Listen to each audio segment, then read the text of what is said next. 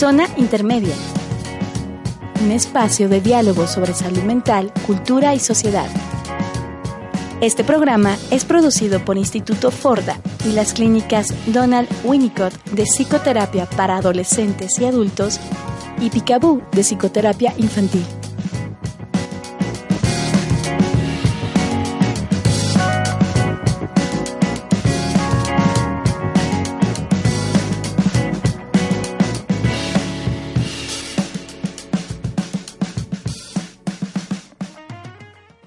Buenas tardes a todos, les habla Carlos Murguía en este nuevo programa de Zona Intermedia.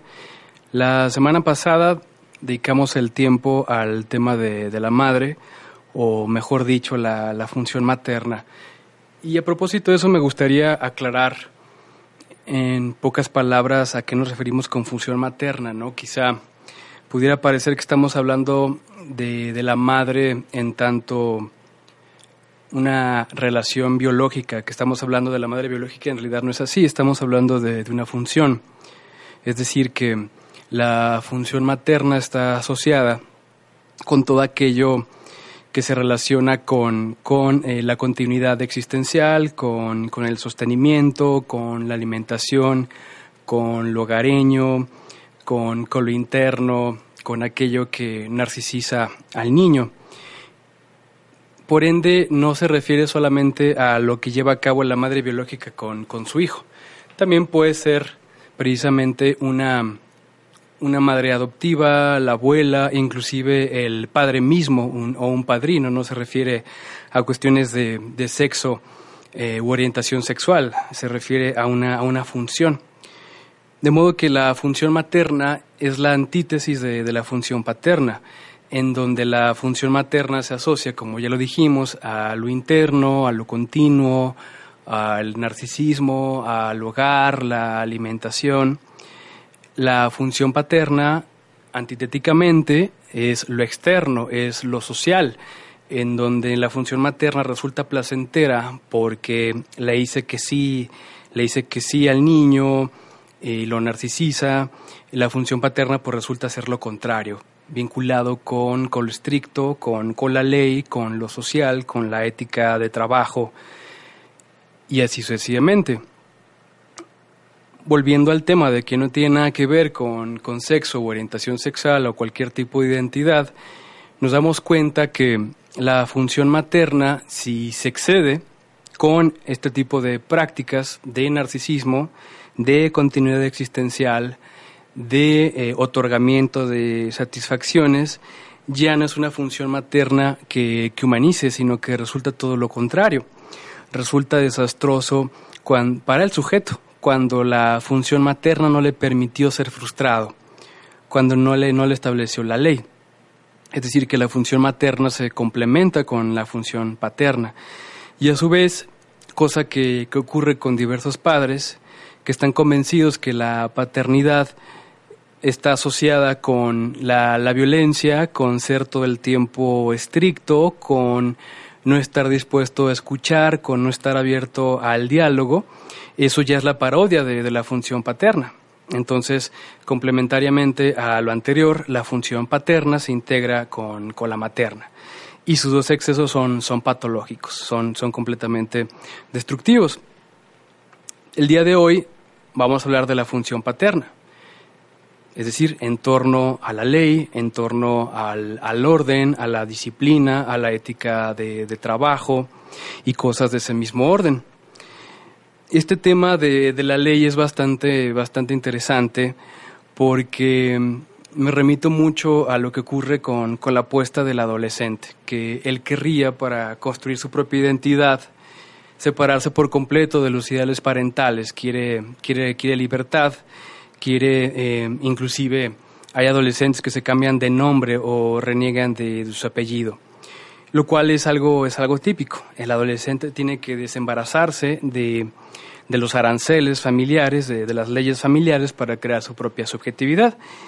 Sin embargo, lo que ocurre con el adolescente una vez que, que asesina simbólicamente a los padres, pues es que se siente extraviado y mata un amo, o sea, mata a los amos que son los padres, para encontrar nuevos amos en la forma de, del grupo de, amigos, en las barras deportivas, en las bandas criminales inclusive, y en los cambios de, ideología. Es decir, que del catolicismo de, de la familia se pasa hace una transición hacia el ateísmo rampante, por ejemplo, o deja el catolicismo familiar para convertirse en un adepto del New Age. Nos damos cuenta que el sujeto necesita de, un norte. Pareciera que, es inescapable eh, el establecimiento de, un ideal, de algo que, brinde un centro, que brinde un centro de, de gravedad. Inclusive en el proceso creativo esto queda bastante claro. Siempre resulta mucho más eficaz, ya sea que uno se dedique a la pintura, a la escritura o la danza, o de hecho cualquier actividad que tenga que ver con el crear, los mejores resultados se alcanzan cuando se tienen limitaciones, cuando se establece una ley, cuando se determinan parámetros. Por ejemplo, si yo tengo la ambición de escribir una novela, de escribir una colección de cuentos. ¿Cada cuánto lo hago? Lo hago cada tres días, lo hago cada, cada, cada 15 días, lo hago de vez en cuando o ni siquiera tengo idea de cuál es la rutina que me va a facilitar terminar la obra. Sin embargo, si yo determino, por ejemplo, que voy a escribir poco, pero todos los días, por ejemplo, mil palabras diarias, eh, eso resulta mucho más eficaz que una rutina completamente caótica de la cual ni siquiera se tiene de la cual ni siquiera tiene conciencia de modo que siempre resulta mucho más eficaz el tener una conciencia de, los límites, de, tener una disciplina y un ordenamiento. Esto, por supuesto, el adolescente lo encuentra, lo encuentra aberrante, sin embargo, es extremadamente productivo. Y retomando la idea de la dialéctica, de la complementariedad entre la función materna y la paterna, podemos asociar la función materna con los procesos de imaginación, con los procesos de, inmersión en las aguas del inconsciente. Y por supuesto, pensar en el agua como el símbolo de, lo materno y las aguas profundas como, como una metáfora de, las profundidades del inconsciente. Y la función paterna eh, como aquello que termina dándole tierra a, esas aguas del inconsciente, a, a esa materia que se extrae del inconsciente. Es decir, tiene que salir el creador del ensimismamiento para comenzar a establecer, limitaciones y saber cuándo va a terminar. Esto incluso es un tema desarrollado por, por, Nietzsche en el nacimiento de la tragedia cuando establece la oposición entre lo apolineo y lo dionisiaco, que es un tema ancestral inclusive desarrollado por el taoísmo. Es en cuanto al yin y el yang el orden y el caos, lo dionisiaco y lo apolineo, y lo materno y, lo paterno, estamos hablando de cosas pues bastante similares.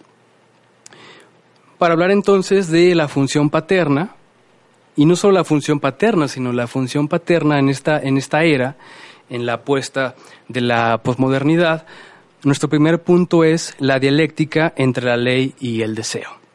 Es decir, para que haya deseo tiene que haber ley, por más paradójico que eso suene. Es decir, en tanto que hay determinaciones de, que hay ley, hay algo que, que se puede desear. Hay un camino que está trazado y que podemos transitar. Al mismo tiempo, si pensamos en la perversión, los actos perversos como la violación, el robo, la estafa y demás actos antisociales, son antisociales, son, son perversos en virtud de que existe una ley que, los define. La ley es la misma inventora de, de la perversión. De modo que el pensamiento popular concibe la ley y el deseo como si fueran cosas contrarias, como si fuera un asunto de blanco y negro, y en realidad no es así, es una, es una dialéctica. Pues bien, comenzamos con la dialéctica entre la ley y el deseo. En nuestra época se ha evaporado la figura del Padre en su forma de representación trascendental de la ley. Las consecuencias de ello son el goce ilimitado, en la forma del consumo compulsivo, la ausencia de límites, violencia, racismo e indiferencia cínica. Para entrar en materia es necesario especificar en qué consiste el entronque entre la ley y el deseo. Si bien la opinión popular puede concebir dichos conceptos como mutuamente excluyentes, el psicoanálisis los teoriza como complementarios. En tanto que hay ley, se establecen límites y parámetros entre los sujetos. Esto significa que el deseo opera bajo coordenadas determinadas por valores familiares y sociales, la noción de normalidad y a fin de cuentas, todo aquello permisible bajo los criterios del gran otro. Dicho de otra manera, la ley del otro establece el terreno de juego y las reglas de contacto. La ausencia de límites, por otro lado, no equivale a la libertad y la humanización, sino a la alienación. En otras palabras, el sujeto, al separarse del otro, no queda libre para desear como se le dé la gana, sino que se extravía. Recordemos lo que ocurre con el adolescente, que se encuentra en una lucha perpetua con todos los representantes del gran otro, de la ley, en la forma de padres, profesores y otras figuras de autoridad. El joven, irónicamente, al momento que rechaza dichos avatares, busca sustitutos del otro, del gran otro, de la ley, por medio del grupo de amigos, la música, las barras deportivas, la literatura, la pareja y la ideología. Ley, y deseo son dos contrapesos en sube y baja. Si se produce un exceso de ley, el deseo queda aplastado. Si hay ausencia de ley, lo que brota no es una proliferación del deseo liberado, sino del goce. El goce es aquella modalidad del erotismo que va más allá del equilibrio ofrecido por las señales del placer y el dolor y conduce a la autodestrucción en manifestaciones como la drogadicción, los trastornos alimenticios y el hiperconsumo me gustaría detenerme en, este aspecto de la ley, en el hecho, o mejor dicho, de la ley y los ideales en cuanto el sujeto decide dejarlos de lado, en lugar de lo que surge sea la libertad, lo que surge más bien es el goce ilimitado, la autodestrucción y la destrucción del, semejante. Como comentábamos en el programa anterior, la experiencia clínica nos demuestra una y otra vez que un factor importante de sufrimiento psíquico se da cuando el linaje no queda claro, cuando hay secretos familiares, que por supuesto secretos entre comillas, porque el secreto sigue circulando y produce síntomas en, en, el niño típicamente.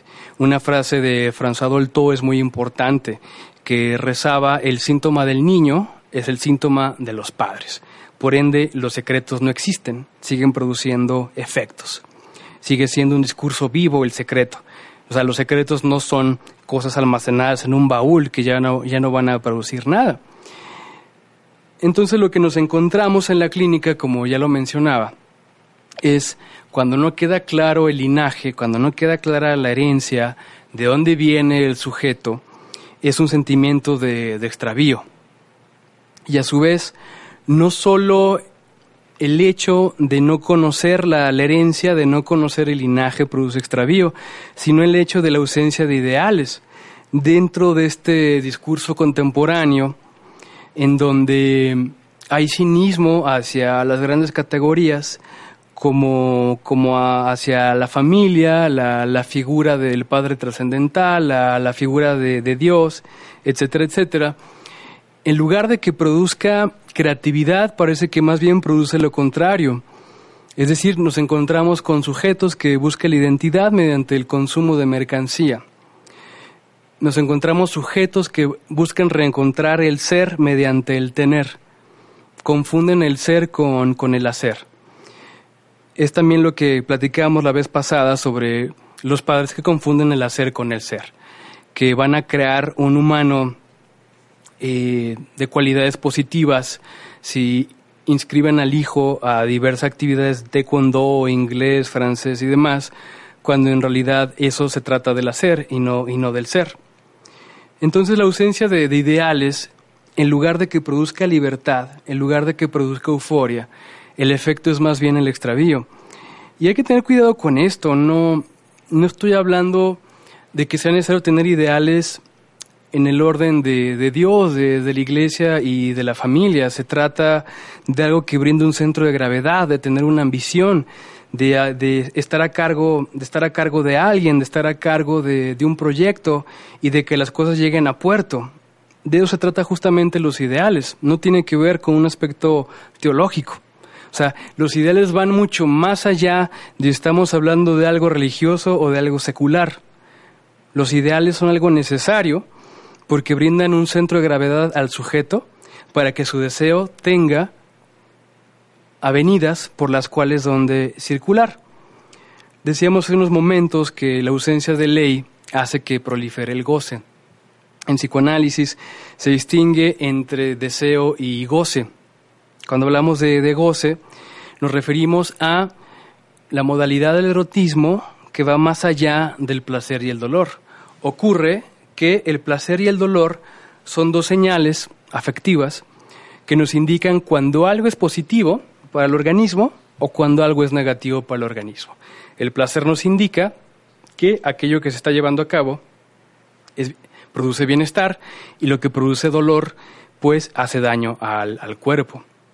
Sin embargo, las prácticas eróticas humanas van mucho más allá de esta estructura de equilibrio, de esta estructura homeostática de placer y dolor. Inclusive en experiencias tan cotidianas como una comida familiar nos damos cuenta de esto. Nosotros sabemos bien cuando estamos satisfechos tras terminar la, la comida. Sin embargo, el flan se ve bastante, bastante rico, dan ganas de fumarse un cigarro, eh, el tío Juan compró cervezas y ni modo que decirle que no, que no nos vamos a tomar las cervezas y continuamos comiendo. Estamos yendo más allá de los parámetros de equilibrio que nos ofrece el cuerpo con las señales de, placer y dolor. Por ese motivo, la obesidad no existe en el reino animal. Los animales se sienten satisfechos al sentir el hambre, comen y retornan al estado de equilibrio anterior.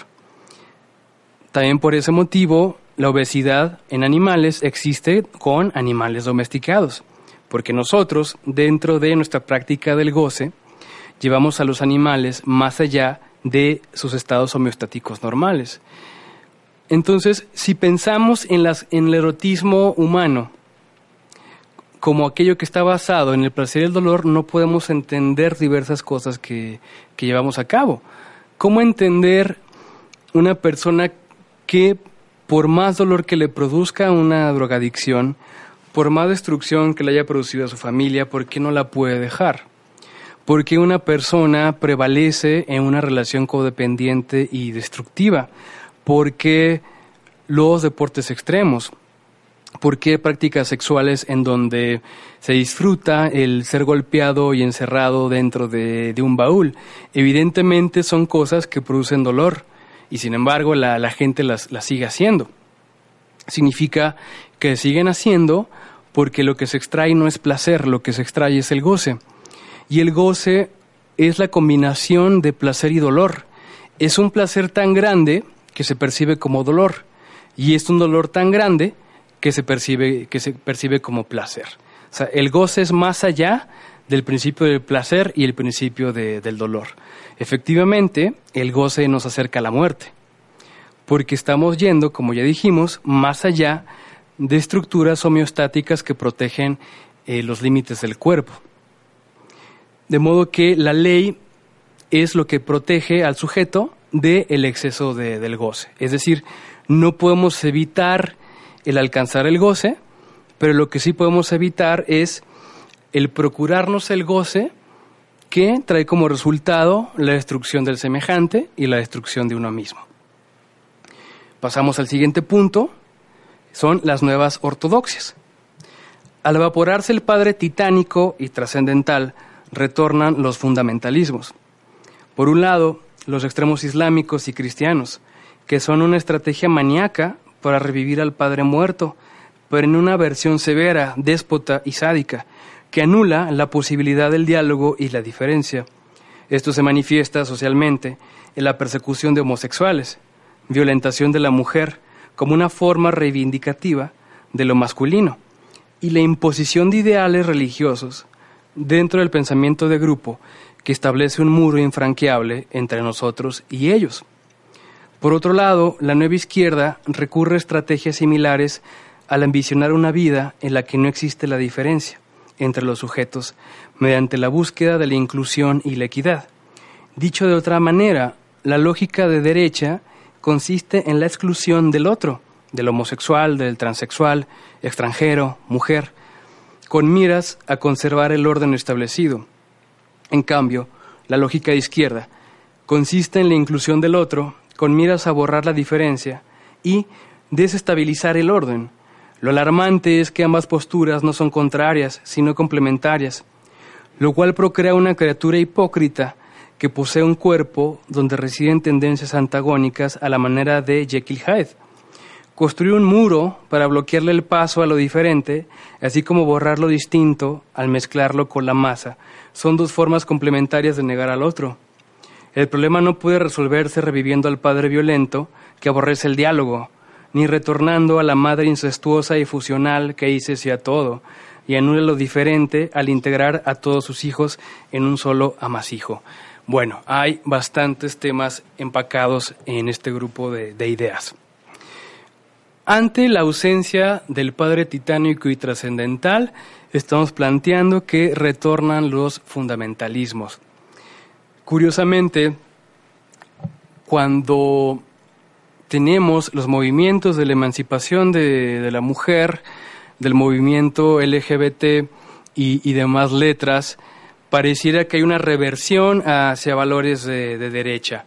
Frente a estos movimientos de emancipación de, la mujer y de otras identidades y orientaciones, resulta que, que gana Donald Trump.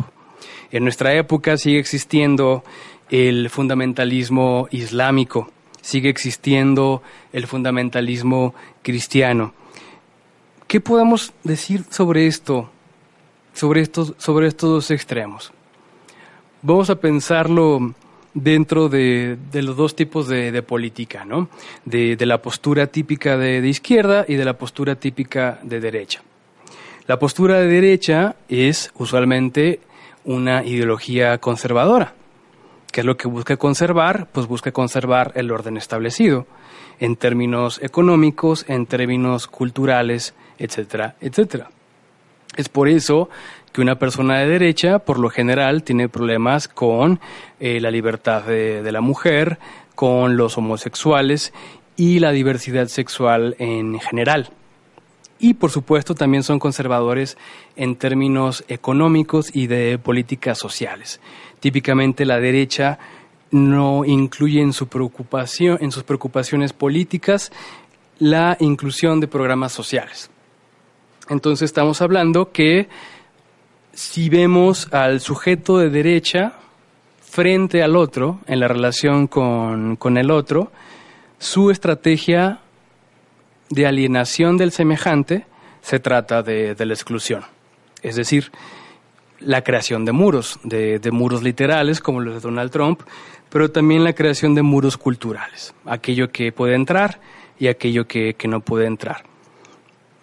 Vamos deteniéndonos un poco en esto porque yo soy de la idea que cualquier ideología, cualquier grupo, cualquier movimiento que plantee que ellos son los que tienen la razón, que lo que está dentro del grupo tiene la razón, lo que está dentro de la membrana del grupo es lo que está en toda la razón y lo que está allá afuera está en lo incorrecto, de entrada ese movimiento ya tiene graves problemas porque está evitando precisamente el diálogo cualquier persona, cualquier agrupación, cualquier movimiento que tenga este tipo de ideas redentoras, este tipo de ideas narcisistas, en donde lo que yo pienso resulta ser lo verdadero y lo que piensan los otros, eh, que es diferente a lo que yo pienso, es bastante narcisista y por ende bastante destructivo.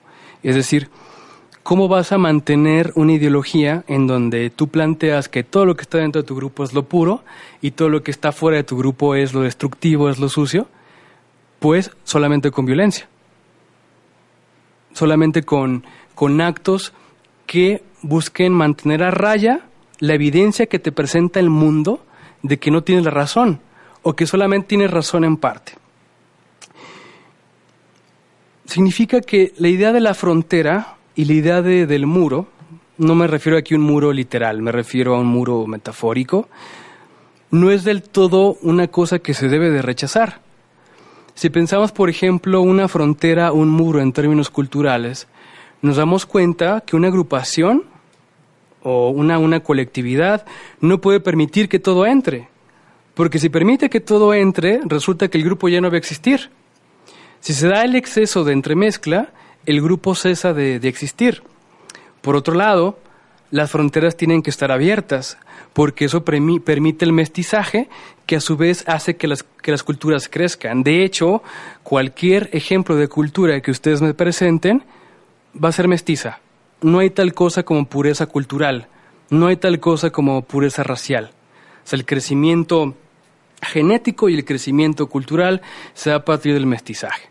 Entonces, fijan que estamos hablando aquí nos ponemos del lado de esta filosofía de derecha, de, la creación de, muros, porque por un lado vale la pena proteger lo que está dentro, pero también vale la pena integrar aquello que está fuera, aquello que tiene nuevas ideas, aquello que puede renovar el status quo de lo que, de lo que está dentro.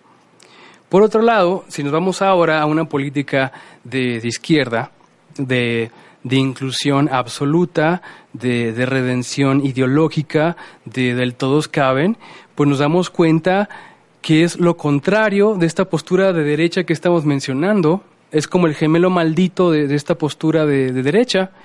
Si la postura de derecha anula al otro mediante la exclusión, nos damos cuenta que cuando la izquierda llega a sus límites, está borrando al otro, está anulando al otro mediante la inclusión en, esta filosofía del que todos ganan, del que todos somos iguales, cuando en realidad no todos ganan y no todos somos iguales.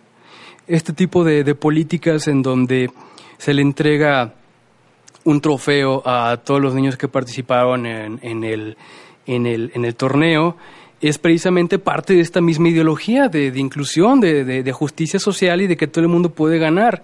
Esto se puede derrumbar solamente con, un argumento bastante lógico. Si todo el mundo gana, significa que nadie gana. Es decir, cuando alguien gana, significa que alguien tiene que perder. Por ende, las asimetrías de capital, las, las asimetrías en general resulta que son inescapables. Lo que podemos hacer es establecer un terreno de juego que sea mucho más justo, pero no podemos establecer un terreno de juego donde todos seamos iguales, porque esa es otra forma de narcisismo es una forma de desaparecer al semejante. Y peor aún, cuando la derecha llega a este extremo y la izquierda llega a este extremo, resulta que los dos son la misma cosa. Pasamos entonces al punto número 3. Ante el desamparo paterno, consumo de mercancía e información. El sujeto de la era posmoderna se encuentra en una posición análoga a la del adolescente. Al evaporarse el gran otro, el padre ideal, surge un sentimiento de desamparo que produce soluciones desesperadas. Esta pérdida de un horizonte de sentido hace que el sujeto sea fácilmente embrujado por objetos de consumo que prometen la completitud. Sin embargo, esto resulta imposible frente a la, a la, obsolescencia programada y las infinitas actualizaciones de software que fecundan un ciclo mortífero de sentimiento de vacío y consumo y obsolescencia. Máximo Recalcati escribe que la función del objeto de consumo, del objeto de goce, más que fetichista es anestésica. Su tarea consiste en mitigar el dolor de existir y domesticar, sedar, congelar el deseo. Esta esclavitud en el consumo va acompañada de la soledad posmoderna. Poco a poco nos damos cuenta que nuestras estrategias de contacto son más bien un encuentro-desencuentro, pues el vínculo se establece mediante Facebook, Tinder, WhatsApp y otras redes sociales. Esto no significa que seamos luditas, o sea, que, odiemos la, la tecnología, o que nos suscribamos a la convicción ingenua de creer que nuestros tiempos serán mejores, que siempre profesa la generación precedente. Más bien, estamos de acuerdo con McLuhan y su propuesta de ser más críticos al incorporar los medios, cualquier extensión tecnológica del cuerpo, pues ellos transforman las prácticas sociales y los modos de percibir el cuerpo. Desafortunadamente, cuando nos percatamos del cambio, es demasiado tarde, pues los medios ya se han injertado a nuestra identidad mental y somática. Otro punto es que estos vínculos humanos facilitados por las redes sociales en realidad carecen de un espacio en blanco, un reposo necesario que posibilite la reflexión y la elaboración psíquica en el tiempo de la megacompresión del espacio, sufrimos un exceso de presencia del otro. Lo mismo puede decirse sobre la información, pues el exceso de ella no produce conocimiento, sino estupefacción. La era de la información no es necesariamente la era del conocimiento. Ante este sentimiento de vacuidad por ausencia del padre ideal, surge también una obsesión por el desempeño y el éxito que genera promesas en torno al mejoramiento del ser, como convertirse en un gran conquistador que sostiene relaciones amorosas con fecha de caducidad, un ser humano de 60 años sin marcas de envejecimiento, experto en estilo mediante tutoriales en YouTube, músico en menos de un año, community manager en cuatro meses, hombre con pene de 30 centímetros y mujer empresaria con su propio despacho esotérico. De este modo, se abre el mercado de la medicación infantil para tratar patologías como el déficit de atención, el coaching, la espiritualidad de pacotilla y el emprendurismo. Todas ellas operaciones que demandan al sujeto que no estorbe y siga produciendo y consumiendo, produciendo y consumiendo. Vamos a detenernos unos momentos en esta idea sobre eh, la, la tecnología dijimos que es algo característico que la generación precedente se queje de las formas en las que se comporta la, la, generación del presente. Esto es algo característico y siempre va, va, a ocurrir. Sin embargo, como ya lo mencionaba, me suscribo a la idea de McLuhan, en la que afirma que nosotros pensamos que las tecnologías, o como él dice, los medios, o sea, cualquier extensión de la mente y del cuerpo, desde una lanza prehistórica hasta un satélite y el Internet, nosotros pensamos que estamos dominando aquello que creamos, pero aquello que creamos nos domina a nosotros. Y es que en realidad nosotros no lo estamos creando. La tecnología la crea un grupo selecto y nosotros la tomamos, la consumimos sin siquiera pensar cómo esta tecnología está transformando nuestra manera de percibir el mundo y nuestra propiocepción también de, del cuerpo y la manera en cómo nos relacionamos con los demás.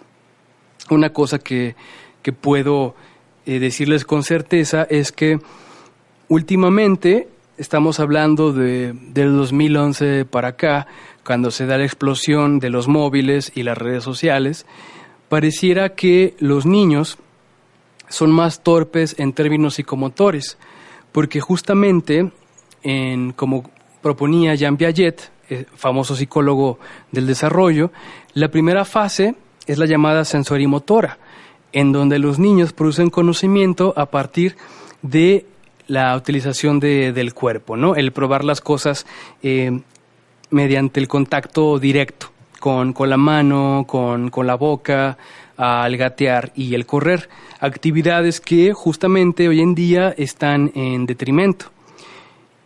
He preguntado sobre, sobre este hecho a pedagogas, maestras, eh, terapeutas y me reportan justamente lo mismo en diferentes estados de la República, cuando he tenido oportunidad de, impartir algunas clases en otras ciudades. Significa entonces que tenemos que aprender a utilizarlas, tenemos que conocer los efectos que, que producen. Otro efecto negativo es el exceso de información. Se decía que esta época era la era de la información, sin embargo, no es la era del conocimiento, porque el conocimiento no se produce con la acumulación de información. El conocimiento se produce a partir de, una actividad reflexiva y de una práctica. La información no es conocimiento. Si pensamos en el exceso de, bienes de consumo y en el exceso de, de comida que producen obesidad, justamente estamos en una era de obesidad informática, de un exceso de información, en la gran mayoría de las ocasiones información inútil. Pensemos en las publicaciones que estamos dedicando tiempo a nuestro día a día en las noticias de, Facebook, que no va a tener ninguna clase de, de elaboración. Significa también que el exceso de información tiene que encontrar una nueva pedagogía, tiene que encontrar sujetos que aprendan a organizar tantos datos. Porque como decía, es ingenuo pensar que tenemos que eliminar los móviles o tenemos que retornar a un estado mejor. Es bastante ingenuo. Más bien lo que tenemos que hacer, como dije, es aprender a utilizar las tecnologías y reconocer los efectos negativos que, que están produciendo. Yo en particular he sacado bastante jugo de este exceso de información. ante la disponibilidad de, libros, el, apreciar otro tipo, eh, diferentes académicos en, en, grupos de Facebook, conocer otras instituciones mediante páginas de fans en Facebook y así sucesivamente. Eso es algo bastante positivo. Pero como dije, es necesario aprender a utilizarlas y, aprender a evitar los efectos negativos y alienantes que están produciendo. Bien, el cuarto punto es la incertidumbre puede ser la respuesta ante los nuevos amos del consumo, el emprendurismo y el coaching. El coach, el líder de sectas, el sargento instructor, el padre déspota y el gran otro sádico que demanda el consumo tienen algo en común todos ofrecen la felicidad mediante la certeza del amo. Ellos afirman implícitamente, yo poseo el secreto de la felicidad. Si no obedeces, estás perdido. En contraste, el Padre humanizante es el que asume su propia falta, acepta que no puede resolver el misterio de la vida y la muerte, aquel que facilita el diálogo y el intercambio, y acepta que no tiene la verdad absoluta. Ofrece incertidumbre en lugar de certeza. De esta manera, se le abre el camino a la curiosidad, la creatividad y el deseo. Sin embargo, en la época hipermoderna, en donde ya no se distingue la diferencia entre causas y efectos, en donde al sujeto se le dificulta situarse, puesto las distancias espaciales son vagas en la aldea global del Internet y la telefonía celular, el sujeto prefiere las soluciones rápidas y portátiles, sometiéndose a la certeza del amo. Dijimos al principio que la ausencia de ideales, la ausencia de grandes categorías, no la ausencia de ley, no equivale a la libertad, sino al extravío, que también puede llevar a la producción del el goce que destruye tanto a uno mismo como al semejante. Entonces, ante este extravío de grandes categorías y de ideales, ¿qué es lo que hace la gente? Pues encuentra nuevos amos, surgen sectas como Pare de Sufrir, que ofrecen soluciones mágicas, que ofrecen curar el cáncer con el poder de las manos del pastor, que venden reliquias que van a curar las enfermedades y resolver los problemas económicos. A su vez, no tiene que ser un movimiento religioso para recurrir a este mismo fenómeno destructivo. También el coaching se puede considerar como una especie de secta porque a su vez ofrece una solución mágica. En un fin de semana, mientras gritas durante cuatro horas seguidas, mientras formas parte de, un grupo, surge esta pasión grupal, esta pasión fusional del grupo, y la gente sale según ella transformada. En un fin de semana van a resolver 20 años de dificultades familiares.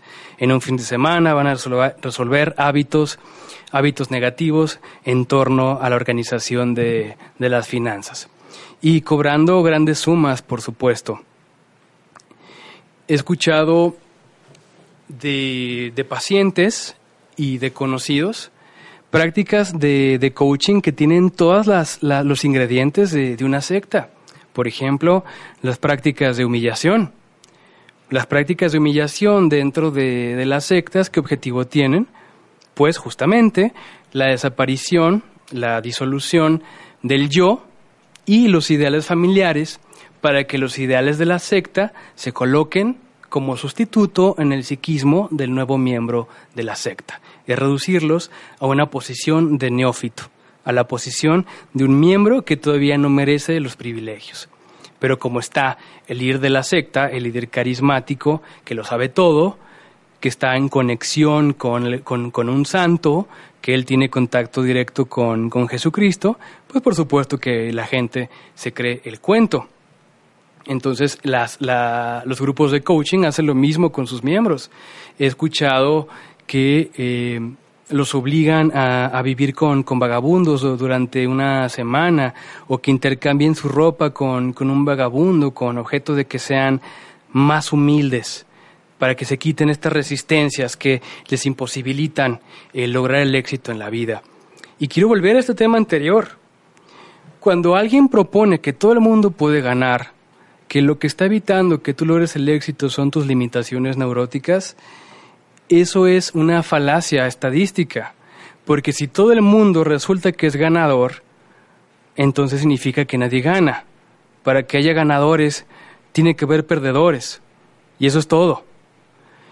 Y esto es algo que, pareciera que, es polémico, pero como, les digo, es una realidad estadística. Si alguien va a ser un ganador empresarial, si alguien va a ser un ganador en deportes, si alguien va a ser un ganador en lo que sea, significa que alguien está perdiendo para que él gane. Y es una estructura jerárquica. Y punto. Pero esto no significa que sea algo positivo el que la gente esté encontrando nuevos amos en las sectas, en el coaching y demás. Porque esto también tiene que ver con una gran irresponsabilidad por parte de la gente. Es decir, en lugar de que ellos se ocupen de historizar su propia vida, de hacerse responsables de, su propio deseo, le están entregando toda su vida al pastor, le están entregando toda su vida al líder de sectas. Nos damos cuenta entonces que estas libertades posmodernas pues producen estos efectos tan negativos, el extravío de los sujetos. Y los sujetos cuando se sienten extraviados, porque no creen en nada, porque no tienen ideales, pues son justamente los corderos que van a sacrificar este tipo de lobos que se pueden encontrar en las sectas y en los coaching. Bien, pasemos, pensemos, no, pasemos al punto número 5, la reconfiguración de la familia. La evaporación del padre ha fracturado la estructura familiar, manifestándose en separaciones conyugales, familias monoparentales, adopciones de las parejas homosexuales e inseminaciones artificiales. Esto, sin embargo, no tiene que ver con un argumento de indignación por parte de nosotros, sino con el hecho de que la familia, a pesar de que puede reconfigurarse, sigue siendo una institución que no puede desaparecer, porque el lazo familiar está destinado a acoger la vida y humanizarla. Lo importante no es si la familia es dirigida por una madre soltera o dos padres del mismo sexo, sino que perdure como un entorno de educación y de mutuo reconocimiento entre padres e hijos.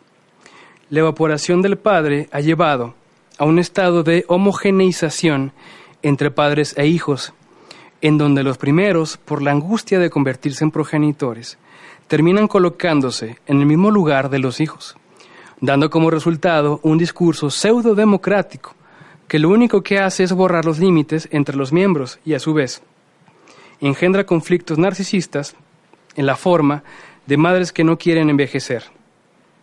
Y así, producen rivalidades con sus hijas y padres que se entrometen en el desarrollo sexual de los hijos en un ardid de supuesta amistad, puesto que el padre querría volver a ser adolescente. Volviendo al tema de la ausencia de límites, de la ausencia de ley, de la evaporación del padre trascendental, esto se vincula con lo que está ocurriendo en torno a la estructura familiar. Cuando en Décadas atrás, los hijos buscaban el reconocimiento en la mirada de los padres. El niño, como su objetivo primordial, era humanizarse, pero humanizarse a partir de, la mirada de, los padres. Y estamos viendo que para que eso se pueda dar, tiene que haber una diferencia generacional y tiene que haber una asignación de, de roles. La familia se torna patológica cuando las piezas del sistema, cuando las piezas del juego no respetan sus parámetros, que es justamente lo que hace el padre por temor a envejecer o porque tiene asuntos pendientes de su adolescencia, se hace amigo de su hijo joven y resulta que ya los dos salen, salen a tomar y son mejores amigos y puede decantar inclusive en algo tan destructivo como un padre que se acuesta con, con la novia de, de su hijo. O la madre que a su vez no ha asumido en su totalidad su posición de madre, que es la generación precedente, y siente envidia por el desarrollo físico y sexual de, su hija. Quizás su hija es más atractiva, quizás su hija tiene más éxito con los hombres y ella, la madre, va a hacer todo lo posible por estorbar el desarrollo sexual de, de su hija, estableciendo límites excesivos, horarios absurdos eh, de, para que llegue de, las fiestas. Por otro lado, sobre la reconfiguración de la familia, eso ya, ya es un hecho inevitable. no, no nos suscribimos en lo absoluto con movimientos como, no recuerdo el nombre de, este movimiento, pero realizaron marchas aquí en Guadalajara, era Jalisco es uno por, por los niños, con, con este eslogan de con mis hijos no te metas. Va a haber que, que buscar el nombre. No nos suscribimos a, ninguna, a ningún tipo de, esta idea, ¿no? de, de intentar retornar a, a ideales pretéritos. Yo, yo, yo fundamento mi, mi argumento en, en, lo que se encuentra en la clínica, en los pacientes que llegan, que son niños, adolescentes y, adultos. Y les puedo compartir que gran parte de la psicopatología infantil, adolescente y del adulto viene precisamente porque no quedan claros lugares familiares. Estamos hablando de la madre que quiere continuar siendo hija, del hijo que se convierte en padre y situaciones de, ese mismo orden. Eso no tiene nada que ver con orientaciones e identidades. Tiene que ver con una estructura que tiene que ser ordenada. Tiene que haber justamente una diferencia generacional. Hay padres y hay hijos.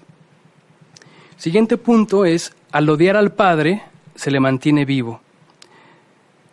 Debido a la evaporación del padre, algunos sujetos, con el deseo de crear su propia identidad en el marco de la época contemporánea, dirigen un odio rampante hacia la representación del Padre. Sin embargo, el odio y la renegación son estrategias que no facilitan la independencia del sujeto. Todo lo contrario, el odio nos mantiene unidos al objeto detestado y nos enreda a un vínculo sadomasoquista que no tiene fin. Retomando el tema de la encrucijada adolescente, el joven, para su desdicha, no se convierte en un sujeto independiente por medio del exilio, y el desprecio de los ideales paternos. Si los reproches dirigidos al gran otro prosiguen durante la adultez, lo que tenemos es un esclavo que no ha realizado el duelo de separación y la reconciliación con el amo. Esto puede sonar contraintuitivo, pero así es. El odio no nos separa de, aquello que, odiamos. El odio es más bien la otra cara del amor. Si el amor vincula, el odio también vincula. El odio es más bien una forma de, amor trastornado. Entonces, la forma de separarnos de aquello que odiamos, de aquello que nos dificultó la vida, de aquello que nos hizo un mal, no es mediante el odio, sino mediante la reconciliación. Porque precisamente al estar luchando contra aquello que nos hizo daño, seguimos en un vínculo con, con, el amo, seguimos en un vínculo con, con aquel sujeto que eh, rompió nuestra continuidad, con, con aquel que, que nos hizo daño. Y no queda de otra. Seguimos reforzando a aquello que nos hizo daño, protestando contra él, atacándolo y odiándolo. Lo único que queda es la reconciliación. Finalmente, ¿qué queda por hacer? Dado que el Padre trascendental ha desaparecido y la interdicción ya no se le puede confiar a instituciones como el Estado, los partidos, las escuelas, Dios y la Iglesia, lo que queda es el acto singular del testimonio, el gesto ético de responsabilidad frente a mi propio deseo. Dar testimonio no se refiere a dar un buen ejemplo o ser el transmisor de universales. Consiste más bien en un ejercicio de la ley pero ejecutándola sin caer en la trampa del despotismo, de los absolutos o la relatividad permisiva. Esto recuerda el concepto de la madre suficientemente buena de Winnicott, que consiste en la madre que brinda solo los cuidados necesarios para el bebé, de modo que éste no queda asfixiado por la angustia de desempeño de su progenitora. A su vez, la madre suficientemente buena falla cuando es necesario. Si hay un equilibrio entre ambas posturas, se establece un ritmo vivaz entre la presencia y la ausencia. Si extrapolamos el concepto de Winnicott, podríamos decir que el Padre suficientemente bueno es aquel que posibilita el deseo y la creatividad, pero a su vez no pierde de vista la necesidad de los límites, pues a fin de cuentas la creatividad y el deseo se fosilizan ante la ausencia de restricciones. Sin embargo, aún no hay indicios de que sepamos cómo lograr ese equilibrio. Perdón por, por terminar en esa nota tan pesimista, pero esa es la realidad.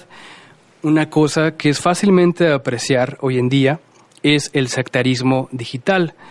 Cuando hablamos de sectarismo, como lo considera la sociología, se refiere a una organización de corte religioso que es pues bastante narcisista. Es decir, generan un movimiento que plantea el retorno a las buenas prácticas o a las prácticas que, que son correctas.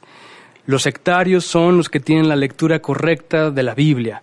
Los sectarios son los que tienen la verdad sobre el universo. Los sectarios son los que entienden la sexualidad. Los sectarios son los que tienen la verdad en general. Es un narcisismo exacerbado que produce una oposición entre lo que es grupo, todo lo que está dentro del grupo es lo bueno, tiene la verdad, es puro, y todo lo que está fuera del grupo, todo lo que está fuera de la secta, resulta que es lo negativo. Estamos hablando de límites entre lo blanco y lo negro. Como dijimos al principio, una postura individual, la postura de una persona que plantea que algo es absolutamente negativo o absolutamente positivo, está en una postura de entrada incorrecta. Nada en este mundo es absolutamente positivo ni absolutamente negativo. Es la realidad de la vida. La vida es una escala de grises, de grises, perdón, la vida es una escala de grises bastante difícil de tolerar. Porque cómo encontrar que aquella persona que amamos, que tiene aspectos positivos, que tiene aspectos buenos, en efecto, también puede tener aspectos malos. Pero la madurez implica que yo aprendo a tolerar lo, lo, malo dentro de, de, lo bueno. O cómo es posible que aquel sacerdote que tanto admiro, que, que tanto me ha apoyado, tiene cosas positivas, pero a su vez resulta que es un alcohólico. O a su vez resulta que es un rabo verde que se liga a las señoras. Y eso no significa que lo bueno pierda, pierda su valor. La madurez implica la aceptación de, de, esta, de esta, escala, esta escala de grises. Otro tema negativo de la era digital, de esta supuesta era del Internet, es el resurgimiento del sectarismo.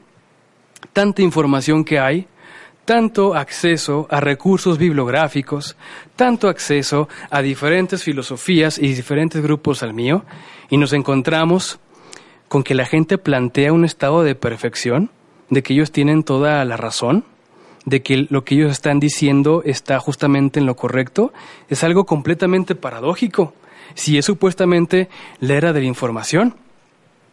Para retomar la idea de McLuhan, pues tenemos que retomar esta idea. ¿Cómo vamos a lidiar con este sectarismo destructivo que estamos viendo? Y no voy a mencionar los nombres de, los grupos, pero estamos involucrando aquí todo el mundo, de mujeres, de hombres, de, los grupos LGBTI, de LGBTI y demás. Todo el mundo lo está haciendo.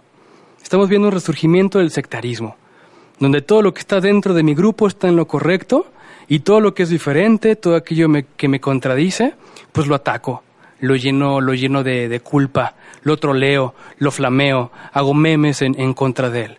Y es que en realidad la era de la información es la era del narcisismo también, la era del narcisismo sin cuerpo. Como hoy en día podemos comentar, hacer fotos de perfil, colocar filtros de diferentes aplicaciones para presentar una mejor imagen de, del yo, podemos atacar a la gente también sin ninguna clase de consecuencia, porque justamente el narcisismo se ha tornado digital. Y el narcisismo tiene que ver con rabia, tiene que ver con odio, con, con envidia y con sentimientos destructivos. Pero si no hay un límite de lo corporal, de los límites del cuerpo sobre el narcisismo, ¿qué es lo que pasa? Que todos los aspectos negativos del, narcis del narcisismo hoy en día pues explotan. Es una era extremadamente violenta y no sabemos cómo lidiar con ello todavía. Estamos aprendiendo a lidiar con este sectarismo y con esta violencia en Internet. Podemos arruinar también la vida de una persona haciendo notas falsas. Y la gente se cree la noticia. Hace poco me recomendó YouTube, de hecho hoy en la mañana, me recomendó YouTube un video de Luisito Comunica. Eh, no es que yo lo, lo vea seguido, pero bueno, me lo recomendó sus razones tendrá YouTube de recomendármelo.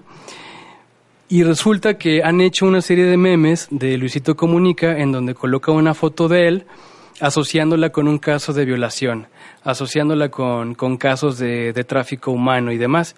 Y la gente lo comparte sin ninguna clase de reflexión. Un, una foto en donde aparecía él maquillado, en una ocasión en, en que salió en Enchufe TV, maquillado como si lo hubiesen golpeado, donde parece un criminal, lo están vinculando mmm, con el caso de la mujer de Colombia que, que se lanzó de, de, un balcón y decía que este fue el hombre que, que, produjo el suicidio y tenía, me parece, en ese entonces como 1100 compartidos o algo así. Y la gente no se pone a pensar en las consecuencias que puede tener sobre la persona de Luisito Comunica, porque pensamos, como todos unos narcisistas, como todos unos narcisistas que no vemos al semejante, que no nos interesa el semejante, que estamos dañando a una persona real. En la era de la, información, de la supuesta información, que también es la era de, del narcisismo, creemos que no estamos haciendo daño a nadie, que nuestra violencia no termina sobre el cuerpo de otra persona, y resulta que es todo lo contrario. Pues bien, en cuanto al tema de la función paterna, eh, terminamos el día de hoy. Como les comentaba, durante este primer mes van a ser eh, temas de la función materna, la función paterna y sobre la era digital y la posmodernidad. Y muchas gracias y nos vemos la próxima semana.